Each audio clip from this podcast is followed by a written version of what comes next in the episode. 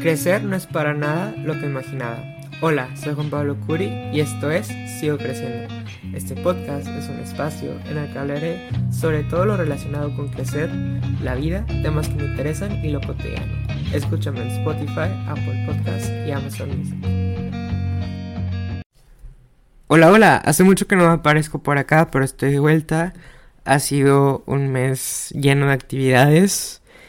Y, sí, pero acá estoy de vuelta teniéndoles un nuevo material de qué hablar y pues estoy muy emocionado de, de que puedan compartir este tiempo conmigo.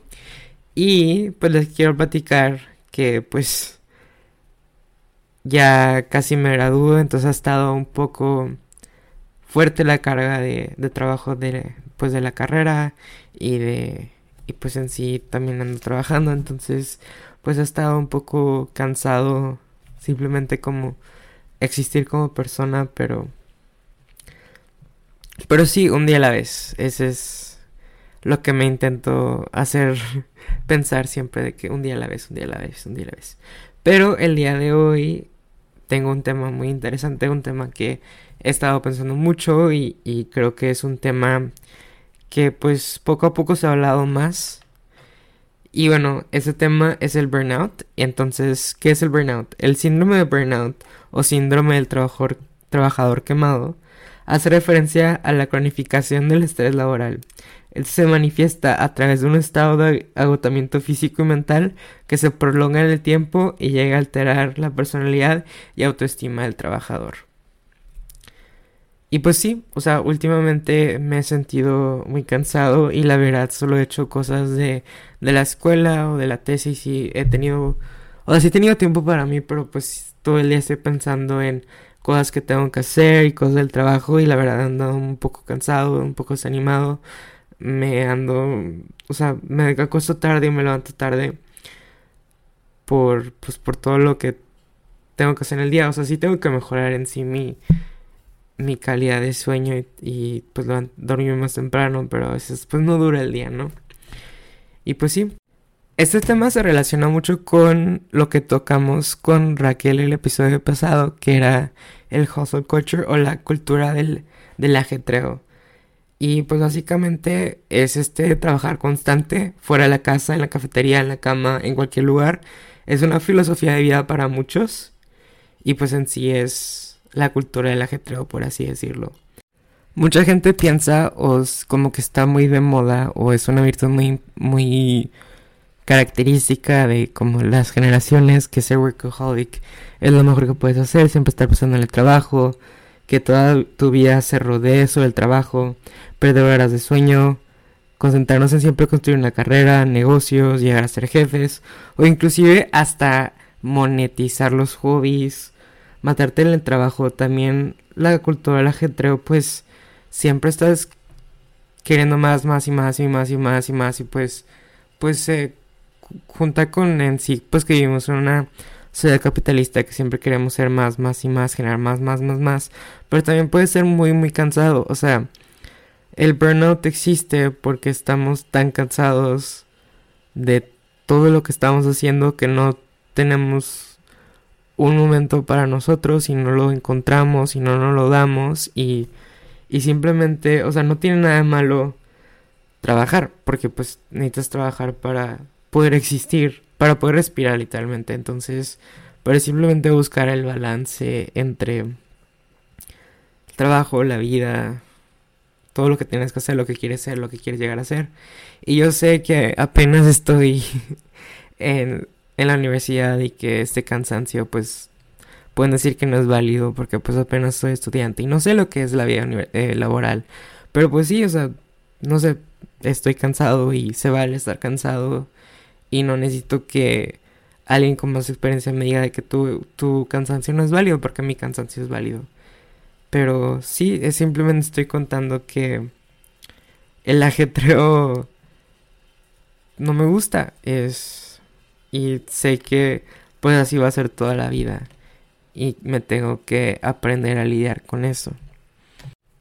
La vida no solo es el trabajo, la vida se trata de balancear en sí, ¿cuál es, ¿cuál es el balance entre el trabajo y lo que quieres y tus hobbies Y también volviendo al tema de los hobbies, o sea, sé que sé que mucha gente busca que su trabajo sea lo que ama y capaz mucha gente llega a monetizar sus hobbies, pero luego en un punto tu hobby ya no se vuelve tu hobby, tu, tu hobby ya no es tu hobby, tu hobby es tu trabajo.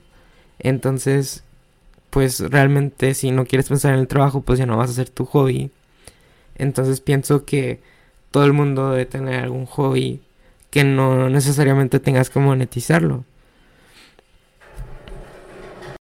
Necesitamos tiempo para despejarnos, necesitamos tiempo para divertirnos, necesitamos tiempo para hacer lo que nos gusta sin tener que pensar o estresarnos en generar dinero. Simplemente necesitamos tiempo para ser humanos. La verdad es que se me hace muy feo que nuestra vida se pase en pendientes. Nos la pasamos pensando en tengo que hacer esto, aquello. O sea, tenemos una lista enorme de pendientes de lo que queremos hacer. Y la verdad es que me causa mucha ansiedad tener demasiados pendientes. O siempre me da mucha angustia de que tengo que hacer esto, esto, esto, esto y esto. Que pues siempre le doy prioridad a, a mis pendientes. Y a veces, muchas veces me dejo atrás a mí. Entonces, pues es como en qué, en qué, a qué punto. A veces siento que los pendientes me definen como persona y no me doy espacio como persona. Porque yo sé que no soy mis pendientes. O sea, mis pendientes existen porque los tengo que hacer. Pero yo soy una persona ajena a mis pendientes. No me gusta sentir que me falta algo que hacer. Siento que no me da la vida entre tantos pendientes. Y sé que así va a ser toda la vida como lo había mencionado anteriormente. El sábado estaba en un café con alguien que aprecio mucho y dijimos esta frase. La vida también pasa en el entretiempo, entre los pendientes, entre el ajetreo y simplemente hay que disfrutar eso. Pues no solo somos nuestros pendientes, también somos todo lo que pasa entre los pendientes. La vida también pasa en el, en, en el entretiempo, por así decirlo. Creo que ya lo he mencionado anteriormente, pero soy partidario de que todo tiene que tener un balance. Y pues yo también, honestamente, he tenido dificultad en encontrar el balance, ya que pues los pendientes a veces tienen más urgencia que algo que me gusta hacer a mí, porque obviamente en la escala de prioridades, pues el pendiente va más arriba que lo que yo quiero hacer por mí mismo. Entonces, pues sí, simplemente quisiera poder como darme tiempo en el día. Y sé que eso implica capaz levantar un poco más temprano o no sé, dejar el celular un tiempo, no verlo en el día, pero también